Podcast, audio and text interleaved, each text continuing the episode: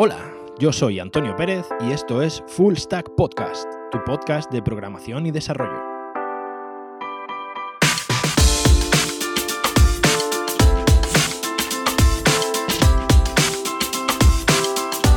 Hola, hola, muy buenas, bienvenidos a un nuevo programa de Full Stack Podcast. Ya seguramente muchos pensabais que el podcast había muerto, que yo había desaparecido y me había ido del país o alguna cosa así, pero no, nada más lejos de la, nada más lejos de la realidad. El podcast sigue vivo, bueno, en primer lugar, me gustaría, eso sí, pediros, en cierto modo, pediros disculpas por la frecuencia de grabación que últimamente está siendo, vamos a decir, inexistente. Pero bueno, el tiempo es el que hay y no, no puedo, no, la verdad que no he tenido, no he tenido tiempo de, llevo ya bastante tiempo con, la idea de lo que quiero grabar y cómo lo quiero hacer. Hay muchas cosas que tengo ya preparadas, incluso guionizadas, pero no he tenido el tiempo de ponerme a grabar, así que siento mucho, siento mucho el retraso. Pero bueno, iremos apareciendo poco a poco, conforme vaya teniendo tiempo, conforme me deje la vida. y quiero seguir ofreciendo este, este contenido porque además sois muchos los que me, sois muchos los que me lo estáis pidiendo, así que en breve, eh, bueno, espero que sigan saliendo cositas.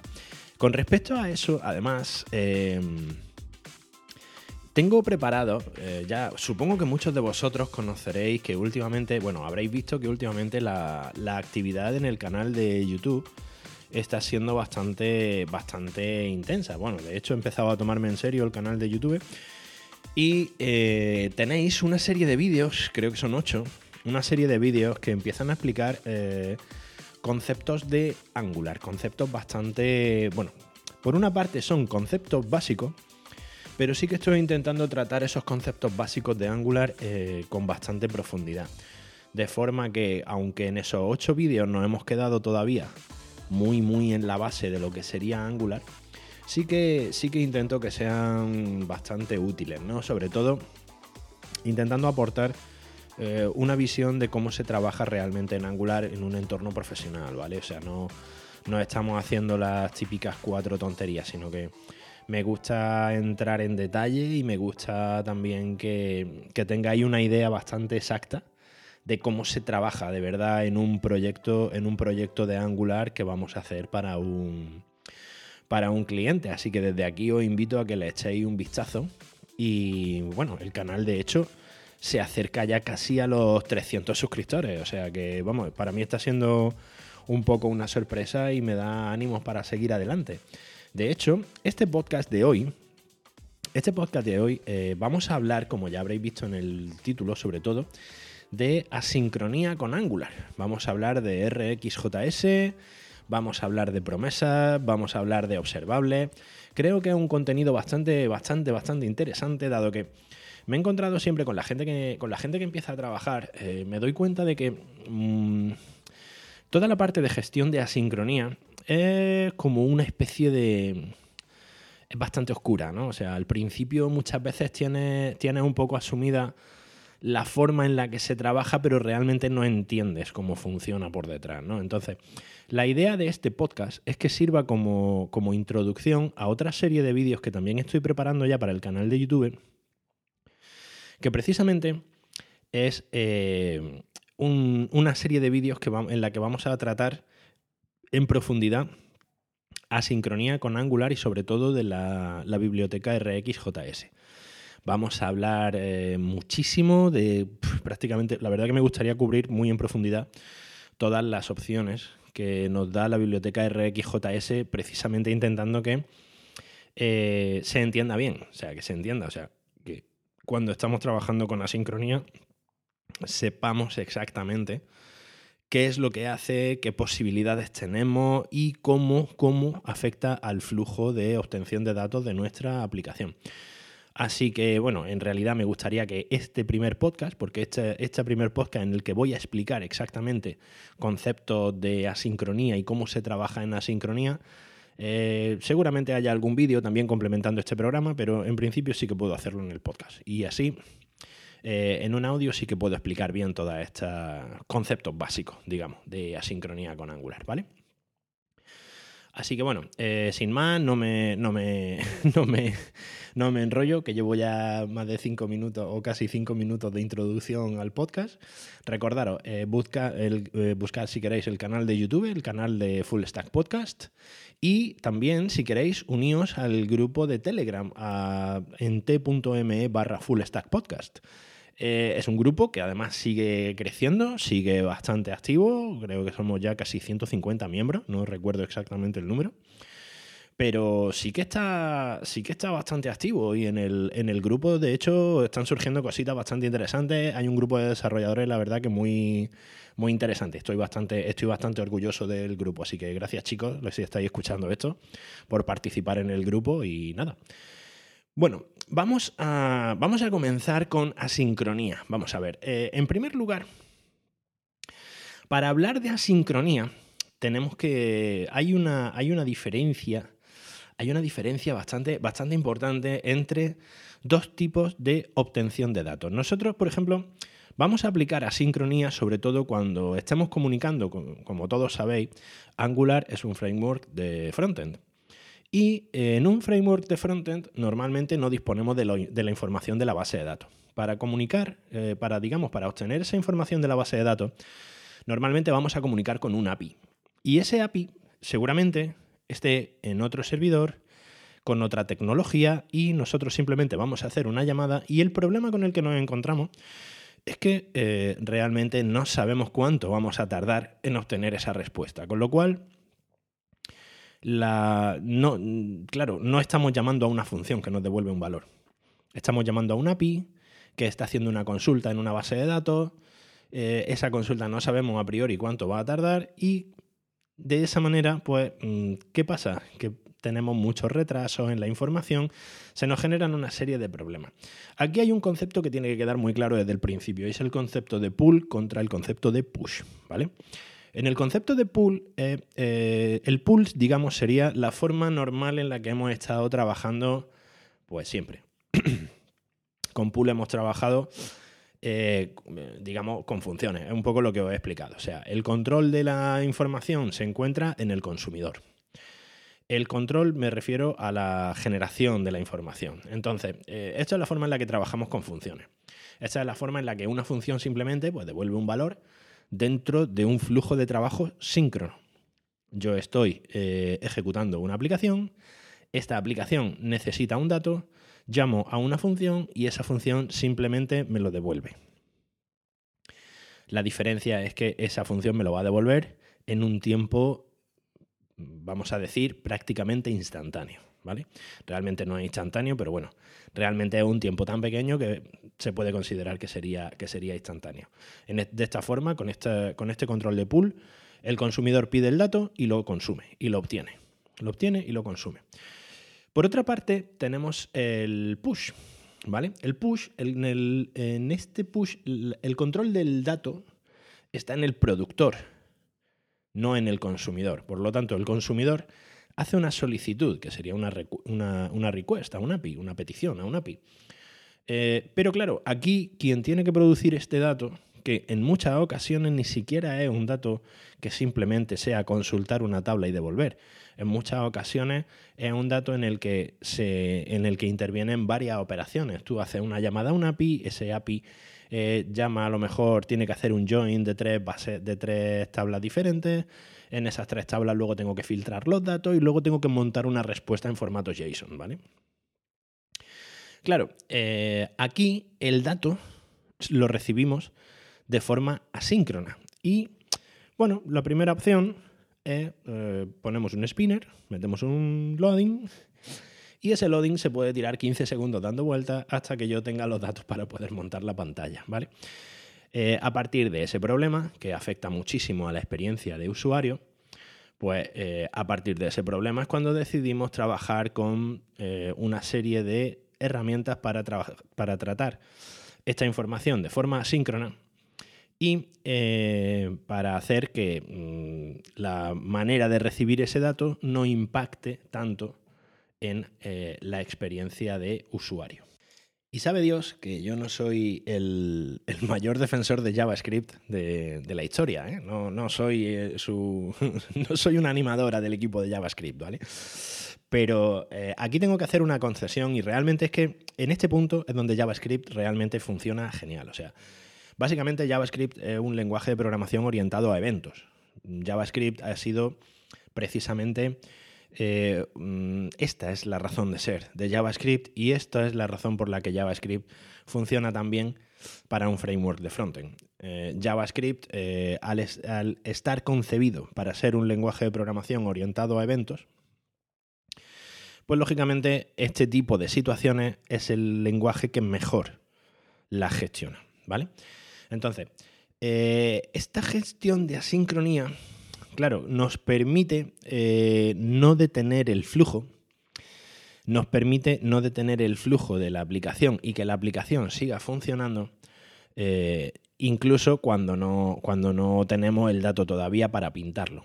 Y podemos manejar estas distintas, estas distintas situaciones de, digamos, donde tenemos que gestionar asincronía, podemos manejarlas de forma que que nos resuelve, que, digamos la aplicación no, no, sienta el peso. O sea, no tenemos un loading cargando durante un montón de tiempo, no tenemos bloqueada la ejecución del código. O sea, la pantalla se puede mostrar y, no tenemos, y el usuario puede ir viendo cosas.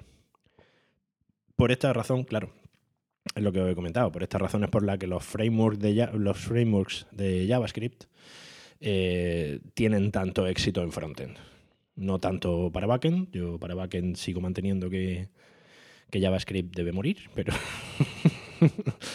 para frontend hay que reconocer, hay que, reconocer que, JavaScript es lo que mejor funciona. Para este tipo de cosas que es lo que mejor, es lo que mejor funciona. Vale, ¿qué es RxJS? Dicho eso, ¿qué es RxJS? RxJS es un framework de programación reactiva. Habréis oído hablar mucho de la programación reactiva. La programación reactiva simplemente es una forma de decir que nuestra aplicación va a reaccionar a los datos conforme los vaya teniendo o los vaya recibiendo. Entonces, eh, ¿cómo, por ejemplo gestionamos con RxJS este, este, tipo, de, este tipo de situaciones? Bien, eh, a la hora de generar una serie de componentes en frontend, a la hora de, gestionar este flujo de datos, nosotros, claro, Vamos a desarrollar cada uno eh, de los componentes que forman una pantalla de forma separada. Y de forma separada significa de forma totalmente independiente. O sea, los datos que, aunque estemos en la misma pantalla, los datos con los que trabaja un componente son independientes totalmente, tanto a nivel de código como a nivel de flujo de trabajo. Son totalmente independientes del resto de información de la pantalla, a no ser que sea dependiente mm, de forma explícita por alguna razón concreta, ¿vale? A no ser que un campo que nos aparezca en una pantalla sea un campo calculado de información que recibimos de tres componentes, eh, la información es totalmente independiente una de otra. Con lo cual, nosotros vamos a trabajar de una manera en la que nuestro componente va a solicitar los datos, pero a la vez que solicita los datos a nuestra API, va a dotar de una serie de herramientas básicas, digamos, o de valores por defecto a nuestra pantalla. Y luego, mágicamente, todos habréis visto cómo, sin que vosotros hagáis nada, sin que toquéis ningún botón y sin que le deis al botón de refrescar, veréis que en muchas ocasiones en las aplicaciones ya más nuevas, en, aplicaciones más modernas construidas con este tipo de frameworks, los datos van cambiando en pantalla, solos, aparentemente solos, ¿vale? Quiero decir, cuando me refiero a solo, me refiero a que no hay interacción por parte del usuario. Yo no tengo que darle a un botón de refrescar y pueden estar cambiando los valores en pantalla continuamente. Esto es la ventaja de trabajar con un framework de programación reactiva. claro, estas principales ventajas eh, al final lo que redunda eh, es sobre todo en dos aspectos principales. Trabajamos con múltiples componentes y fuentes de datos de forma totalmente simultánea, porque no tenemos que seguir un hilo de ejecución ordenado, probablemente como hemos estado acostumbrados en otro tipo de programas que hasta que no se termina la ejecución de una línea no empieza la siguiente, no, aquí no, con JavaScript, eh, los hilos de ejecución son múltiples bueno, los hilos de ejecución. Eh, aquí algún purista seguramente me va a matizar muchísimo que no son hilos de ejecución, sino que es un solo hilo, pero qué tal. Vale, estoy intentando simplificar, ¿vale? Voy a, voy a tomar ciertas concesiones con la, con la eh, digamos, con la, con la norma estricta de lo que es un hilo de ejecución y demás, ¿vale? Pero principalmente la, gran ventaja que tenemos y lo que más se agradece de trabajar con este tipo de, con este tipo de, frameworks es sobre todo la mejora en la experiencia de usuario. Eh, muchas veces si nos ponemos, si, sobre todo trabajamos con aplicaciones que son excesivamente complejas, eh, el problema que solemos tener es que mm, realmente eh, los tiempos de carga se multiplican, porque al final empezamos a crear dependencias entre la información, empezamos a crear cuellos de botella y empezamos a crear un montón de situaciones en las que la herramienta o la aplicación empieza a no trabajar de forma, de forma fluida. ¿Vale? Eh, con lo cual, pues precisamente, si os dais cuenta ahora mismo, prácticamente todos los todas las aplicaciones modernas, todo el mundo trabaja principalmente con tres frameworks. Angular, mmm, Vue y... Eh, joder, me saldrá el nombre ahora, del de Facebook, React, perdona, React, que no me, no me, acordaba, no me venía a la cabeza el nombre de React. A día de hoy prácticamente se, prácticamente se trabaja con estos tres frameworks en frontend, hay gente que trabaja con otros, se trabaja también con Polymer, se trabaja también con... Pero al final, eh, al final estos tres frameworks son los que principalmente eh, se, trabaja, se trabaja en frontend en, en la mayoría de aplicaciones que, de las que manejamos. O sea, cualquiera que hoy en día se ponga a hacer una aplicación con backend eh, y frontend separado, para la parte de frontend, normalmente la elección va a ser o Angular, o Vue, o React. Esto, claro, ha hecho que eh, estas herramientas también para trabajar de forma asíncrona evolucionen, porque eh, vamos a ver, vamos, a hablar un poquito en detalle de estas herramientas para trabajar de forma asíncrona. Eh, JavaScript, JavaScript per se, dispone de herramientas de tratamiento de. dispone de una herramienta bastante potente para gestionar esta asincronía. Se trata de las promesas. ¿Vale? Esta es la primera herramienta que, digamos, o la principal herramienta con la que se ha trabajado, de hecho, en, eh, en aplicaciones de backend con Node, se sigue trabajando con promesas, se trabaja muchísimo con promesas. Pero eh, las promesas, digamos, son, eh, digamos, esta primera versión, ¿no? O sea, las promesas básicamente es, eh, te permite gestionar un elemento asíncrono que se puede obtener tras un determinado tiempo de espera. o sea, cuando a lo mejor hacemos una petición a un API, sabemos que eso nos va a devolver un resultado, eso lo gestionamos con una promesa. Y la ventaja principal que tiene esta promesa es que no detiene la ejecución del código. Esta, esta, digamos, esta promesa simplemente se queda en un estado, que ahora veremos cuáles son los estados de las distintas de las promesas, pero la aplicación, mientras tanto, sigue funcionando. Entonces, eh, esta promesa, digamos que se queda escuchando o esperando a que le llegue la respuesta con la información. Esta promesa, mientras, esta promesa puede tener tres estados diferentes, ¿vale? Una promesa puede estar eh, pendiente, que es una promesa que nosotros hemos creado y que está esperando a que le llegue la información. Otro estado que puede tener esta promesa es rechazada. Imaginad que nosotros hemos hecho nuestra solicitud al backend, eh, pero obtenemos un error. Obtenemos un error, pues por lo que sea. Nuestra petición no está bien formada, el backend está fuera de servicio, se ha caído internet, cualquier, cualquier cosa que os podáis imaginar, ¿no? Pues en ese caso, nuestra promesa un, obtendrá un mensaje de error o algo así y esta promesa se encontrará rechazada, con lo cual esa promesa no tendremos el valor. Luego tendremos que gestionar esa situación, ¿vale? Esto es importante también en las promesas que digamos la gestión de errores no se realiza en la propia promesa. Y en tercer lugar, nuestra promesa puede estar resuelta. Resuelta significa que de igual manera nosotros hemos hecho nuestra petición al backend, el backend y el backend nos ha respondido con nuestro eh, valor correspondiente, lo que necesitáramos. Ya obtenemos esa información y esa promesa se resuelve. Aquí hay una cosa importante y es que precisamente eh, una vez que, obtenemos el resultado de la promesa, esta promesa ya está eh, ejecutada y, digamos, entre comillas, desaparece, ya no está activa. O sea, nuestra promesa ya ha recibido el valor que tenía que obtener y desaparece. Eh, como veis, es una, herramienta bastante es una herramienta bastante potente para gestionar esta, para gestionar esta sincronía y para obtener información de forma asíncrona. Pero claro, eh, también es bastante, bastante limitada. Hay ciertas cosas que nos pueden generar, eh, nos pueden generar ciertos problemas.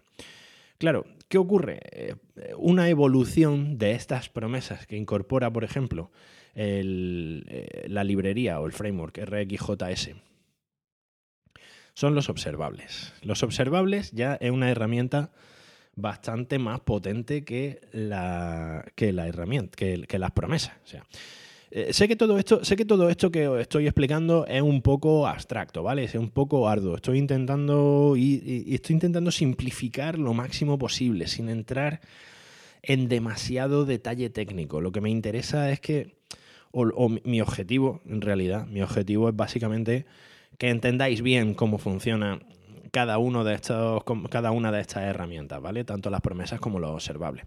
Bien, los observables, ¿cómo podríamos definir eh, resumidamente un observable? Bien, un observable sería eh, básicamente una colección de elementos asíncronos. Y cuando hablo de una colección no me refiero a un paquete de elementos, no. Me refiero a eh, que un observable no se limita a obtener un resultado, sino que este resultado puede variar a lo largo del tiempo. O sea, yo puedo estar pidiendo un valor al backend y ese valor justo en este momento es 5, por lo que sea. Imaginad una centralita con agentes eh, atendiendo infinidad de teléfonos. Cuando yo pido eh, al backend, ¿cuántos agentes hay ahora mismo? ¿Cuántos agentes hay hablando por teléfono? Imaginad. Bien, pues en este momento hay cinco agentes. Pero dos segundos después o un minuto después puede ser que dos agentes hayan colgado el teléfono y hayan descolgado tres. Con lo cual, en ese momento, los agentes que están hablando por teléfono son seis. 30 segundos después puede haber colgado uno, vuelve a ser cinco. O pueden sonar otros tres simultáneamente y el valor pasa a ser ocho. Bien, pues a eso me refiero con una colección de elementos asíncronos un valor que a lo largo del tiempo puede ir variando.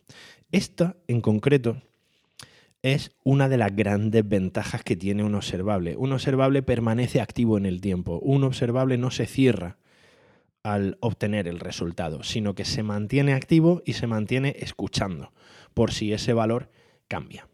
¿Vale? La estructura de un observable, claro, eh, hace que eh, un observable no, no, no se declara o no se programa igual que una promesa, claro. Un observable ya consta de dos partes. Por una parte tenemos el observable y por otra parte tenemos el observador. Y son necesarias las dos. Estas dos partes normalmente se van a dividir. Por una parte, nosotros vamos a tener, si conocéis un poco la estructura de Angular, y si no, os invito a que vayáis al vídeo en el que hablo exactamente de la estructura de proyecto, una de las cosas que yo pienso que es súper importante es la división precisamente entre componentes y servicios. Y la comunicación, de los, la comunicación en Angular, la comunicación con el API debe hacerse siempre en los servicios. Mientras que la gestión de esa información en los servicios, de los servicios debe hacerse en el componente. Con lo cual, eh, claro, como hemos dicho, vamos a tener, en un observable vamos a tener el observable y el observador. El observable lo vamos a tener en el componente y el observador lo vamos a tener en el servicio. Aquí podríamos cambiar el observable por suscriptor, ¿vale? Porque quizá puede llevar un poco a error. Entonces, el suscriptor va a ser, digamos, eh, la parte en el componente que va a estar pendiente de si ese elemento cambia o no cambia. La parte, y ambas las vamos a dejar abiertas. Vale, entonces, eh, nosotros, como hemos dicho, aclarando un poco, que creo que esa parte la he explicado un poco confusa. En nuestros servicios vamos a tener siempre a un, a un, un observable comunicando con el API. Y por otra parte, vamos a tener a un observador en el componente, creo que antes lo he dicho al revés, vamos a tener a un observador o a un suscriptor en el componente que va a estar pendiente de si esa información en el servicio cambia. Con lo cual, esos observadores, nosotros vamos a necesitar en el componente un elemento que esté suscrito a ese eh, observable. ¿Vale? Bien, mientras este suscriptor, mientras este subscribe en el componente esté abierto, nosotros vamos a poder seguir recibiendo datos en el observable desde el, desde el observable en el servicio. ¿Vale? Entonces, mientras nosotros tengamos este subscribe, este suscriptor, esto lo vaya a ver cuando ponga algunos ejemplos, lo vaya a ver mucho más claro. Esta comunicación entre, mm, entre el componente y el servicio es muy importante y digamos que es la base. Eh, así que básicamente nos quedamos con esto, resumiendo mucho. En el componente vamos a tener un suscriptor que nosotros podemos abrir o cerrar ese suscriptor va a estar pendiente del observable que tenemos en el servicio y este observable que tenemos en el servicio es el que va a estar comunicando con el API. Con lo cual, si el valor nos cambia en el servicio a lo largo del tiempo, el suscriptor que tenemos en el componente va a detectar ese cambio y directamente va a cambiar el valor en pantalla. ¿Vale? La estructura de un observable, como podréis, bueno, la estructura de un observable se va a, digamos, va a tener como tres eh, callbacks directamente. Por una parte, vamos a tener el next, que va a ser lo que se va a ejecutar cuando recibamos la información. Tenemos un error y tenemos un complete, ¿vale? Un observable tiene tres partes. Esto, esto sí que lo voy a explicar bien, mejor en el vídeo de YouTube, porque ese componente, digamos que cuando, cuando nosotros recibimos un dato se ejecuta el next, pero no se cierra el observable. Podemos recibir un error, con lo cual podemos gestionar el error directamente dentro del propio observable y tenemos otro callback, que es el complete, y este callback, este complete, es el que se ejecuta precisamente cuando se cierra el observable, cuando se termina la ejecución, ¿vale? O cuando ya hemos recibido toda la información que teníamos que recibir. Bien, vamos a hacer una pequeña comparación entre promesa, entre promesa y observable. ¿vale? Bien, eh, en primer lugar, los observables es muy importante de dejar claro que son declarativos. ¿vale? Los observables no se ejecutan hasta que no hay un observador suscrito. Justo lo que hemos hablado del componente. Hasta que nosotros no nos hemos suscrito al observable que tenemos en el servicio, ese observable que hay en el servicio no se está ejecutando. Solo se ejecuta tras la suscripción en el componente. Las promesas no, las promesas se ejecutan justo tras su creación. Una promesa, se, crea en el código y en el momento en el que se crea esa promesa en el código, esa promesa se está ejecutando y se está escuchando hasta que obtiene su valor. De la misma forma, eh, estos observables, como no detienen su ejecución tras obtener el valor, sino que detienen su ejecución cuando cerramos el suscriptor, estos observables suministran muchos valores, mientras que eh, muchos valores a lo largo del tiempo, ¿vale? Mientras que las promesas solo obtienen un valor y en ese momento detienen su ejecución. Claro, eh, esto hace que el canal de comunicación mientras el suscriptor, mientras el observer en el componente, mientras la parte del componente siga activa, el canal de comunicación entre el componente y el servicio sigue abierto. ¿Vale? Hay otra, hay, otra, hay otra cosa importante que hay que reseñar y es que los observables diferencian entre lo que sería el encadenamiento y la suscripción. Eh, cuando en un observable nosotros obtenemos los datos, precisamente eh, la biblioteca RxJS nos dota de un montón de herramientas que nos permiten ejecutar eh, la transformación de esos datos de forma compleja, antes de que se ejecute el trabajo. O sea, Justo cuando nosotros recibimos los datos, esto es algo que no pasa con las promesas. Tú en las promesas recibes los datos, ahí tienes los datos y a partir de ahí ponte tú a transformarlo. No, en un observable, eh, digamos, podemos encadenar una serie de operaciones a la recepción de esos datos. Esto nos resulta súper útil a la hora de filtrar datos en un determinado componente, a la hora de filtrar, eh, a la hora de escoger solo un valor, incluso, incluso a la hora de encadenar observable y, hacer que el resultado sea mm, algo totalmente diferente a los datos que hemos recibido. Podemos realizar ahí los cálculos. Y luego hay otra, hay, hay por ejemplo, una ventaja también eh, bastante, bastante importante en cuanto al manejo eh, que sería el tratamiento de errores.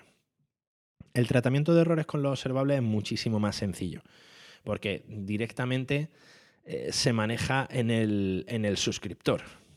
¿Vale? cuando nosotros declaramos normalmente en un componente un, observable, siempre lo encadenamos a una, eh, digamos, por una parte tenemos el bloque de código que se ejecuta si obtenemos la respuesta y por otra parte tenemos el bloque de código que se ejecuta si obtenemos un error. Con lo cual, la gestión de errores es mucho más sencilla, pero mucho más sencilla. Eh, las promesas, por el contrario, eh, esta gestión de errores se empuja a promesa hija, que claro, ya hace que el tratamiento sea bastante más complejo, ya hace que haya muchos más callbacks involucrados, metemos asincronía dentro de la sincronía y bueno, se puede hacer, pero es bastante es bastante más complicado gestionarlo de esta manera. Así hacemos que, que la gestión de errores, por ejemplo, es una cosa que con los observables es muy, muy, muy sencillo de hacer y sin embargo, con las promesas, pues nos puede costar un poquito más y en ocasiones el problema, claro, el problema de esto es que en ocasiones nos lleva a que la gestión de errores no sea todo lo, lo completa y efectiva que a nosotros nos gustaría, ¿no? Y bueno, vamos a ver si, hoy conseguimos hacer un programa más bien cortito. Parece que lo estoy consiguiendo. No, no parece que se, vaya, que se vaya a alargar demasiado. Y por último, vamos a hablar de una serie de, de buenas prácticas usando asincronía. Espero que lo que es la definición, espero que no me haya quedado muy, muy lioso, ¿vale? O sea, de todas formas, eh, ya sabéis que eh, en este, en este punto sí que, sí que podéis enviar dudas y todo lo que tengáis, porque yo entiendo que de primera, si no has trabajado mucho con asincronía, es bastante oscuro, o sea, todo esto es bastante oscuro y, y realmente explicarlo aquí en el audio, por eso quiero que este, que este programa eh, sea la introducción de la serie de vídeos de YouTube en la que voy a hablar de, asincronía y en la que vamos a explicar todo esto de lo que estamos hablando.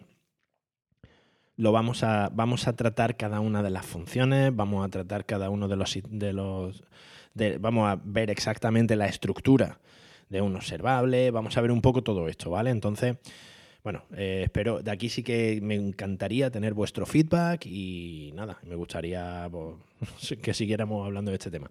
Pero bueno, vamos a, vamos a volver al tema de buenas prácticas porque realmente es una cosa muy importante en la sincronía. En la sincronía, lógicamente, tened en cuenta que es un poco Estamos trabajando con un juego de platillos, o sea, estamos haciendo un poco una esta de platillos chinos, ¿no? No sé si recordáis cuando, al menos cuando yo era pequeño que se veía en la televisión, que había un tipo con un palo y un montón de platos bailando encima del palo, ¿no?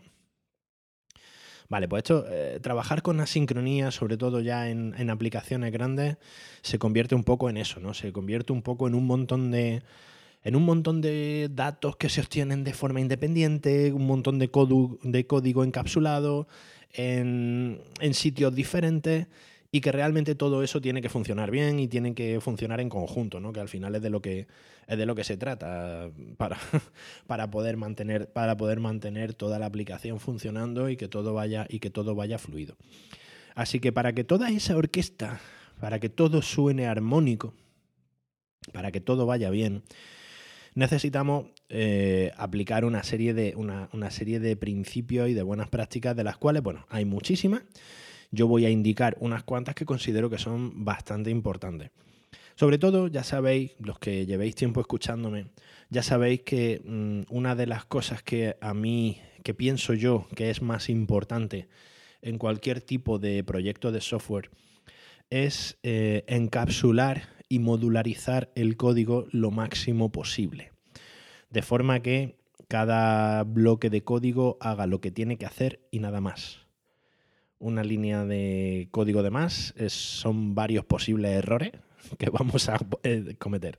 Con lo, cuanto, con lo cual, si utilizamos menos código y ese código además está convenientemente modularizado y encapsulado, eh, va, vamos a limitar muchísimo las posibilidades de equivocarnos, que al final es lo que, es lo que termina tirando al traste una, aplicación.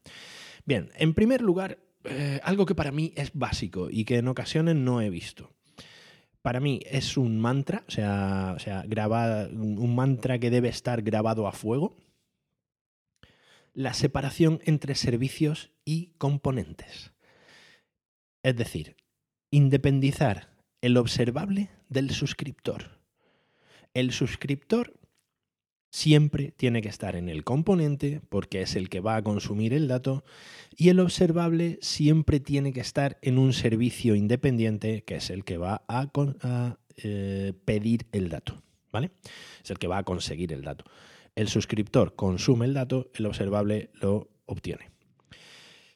Estas dos partes del observable tienen que estar independizadas entre componentes y servicios. He visto muchas veces, claro, esto choca cuando en ocasiones vamos con prisa, ¿no? En plan, bueno, ahora no me voy a meter a hacer un método nuevo en el servicio, porque tal, porque cual.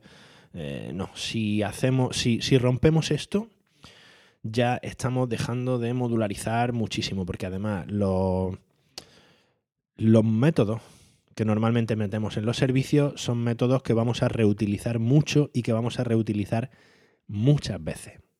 Con lo cual, si empezamos a meter parte del código de los servicios dentro de los componentes, no vamos, eh, eh, vamos, os aseguro que no es que vayáis a duplicar el código, es que lo vais a triplicar, cuadruplicar y muchísimo más, ¿vale? Así que esta separación entre servicio y componente es básico, básico. El código del observable nunca lo metáis en el componente, nunca. En el componente solo el suscriptor. Vale, eso por un lado. Eh, por otro lado, que esta es la típica que mm, hay que repetir porque realmente es importante repetirla, y es que eh, tenemos que tipar los datos. ¿vale? En Angular es especialmente importante tipar los datos. Eh, aquí también es cierto que todos debemos entonar el mea culpa, todos en alguna ocasión hemos, de pronto vamos con, igual que antes, vamos con prisa y de pronto todo empieza a ser any tal de tipo any. Todas las variables empiezan a ser any. Todos los objetos empiezan a ser any. Es importante tipar los datos mediante interfase o clase. Si tipamos los datos, vamos a construir una estructura mucho más sólida en nuestra aplicación y vamos sobre todo a saber luego detectar los errores mucho más sencillo. Y si hay un cambio, como además nuestras interfaces, nuestros modelos, los vamos a tener independizados en su sitio, ahí bien bonito, bien colocaico, todo y todo bien puesto en su sitio, pues simplemente vamos a tener que hacer un pequeño cambio, si cambia el tipo de dato que me está enviando el backend, y toda la aplicación debería funcionar o seguir funcionando de forma fluida. Así que lo de tipar, tipar los datos, tipar la información, eh, generando estas interfaces y estas clases, es bastante, es bastante importante. Por otra parte, hay una herramienta, hay una herramienta que además nos ayuda muchísimo, muchísimo, muchísimo cuando trabajamos con asincronía, que son los interceptores. ¿vale? Estos interceptores son especialmente interesantes y útiles cuando hablamos de eh, autenticación, gestión de permisos, gestión de usuarios Claro, todos estos, interceptores, al final un interceptor es eh, un elemento que ante prácticamente cada petición que nosotros hacemos al backend es como una especie de control de aduana, ¿vale? Nosotros vamos a hacer una petición y antes de esa petición eh, nuestra petición, vamos a poner el símil, nuestra petición llega a la aduana y el interceptor, que es el agente de la aduana, antes de dejar pasar la petición, dice, espérate, voy a ver si esta petición está autorizada. Llama por teléfono a la central, se asegura de que el token es el correcto y se asegura de que esa petición puede ir al backend. Y una vez que este interceptor se ha asegurado de que esa petición puede ir al backend, la deja pasar. Es tan sencillo como eso y es muy, muy, muy útil. Eh, este tipo de operaciones, normalmente lo mejor que podemos usar son interceptores, son muy útiles. Y por último, una de las últimas cosas que me gustaría reseñar como una buena práctica cuando usamos asincronía es el uso de pipes, ¿vale? Los pipes son eh, como una, bueno, son muchas cosas, o sea, los pipes realmente es algo bastante genérico.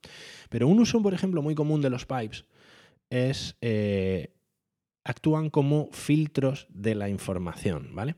Filtros que además están independizados y que además, además nos permiten aplicarlos directamente en la, en la vista, en el, en el propio HTML, ¿no? Entonces, si nosotros, por ejemplo, eh, estos pipes básicamente lo que hacen es eh, transformar también la información que tenemos o filtrarla en base a un campo que nosotros definamos.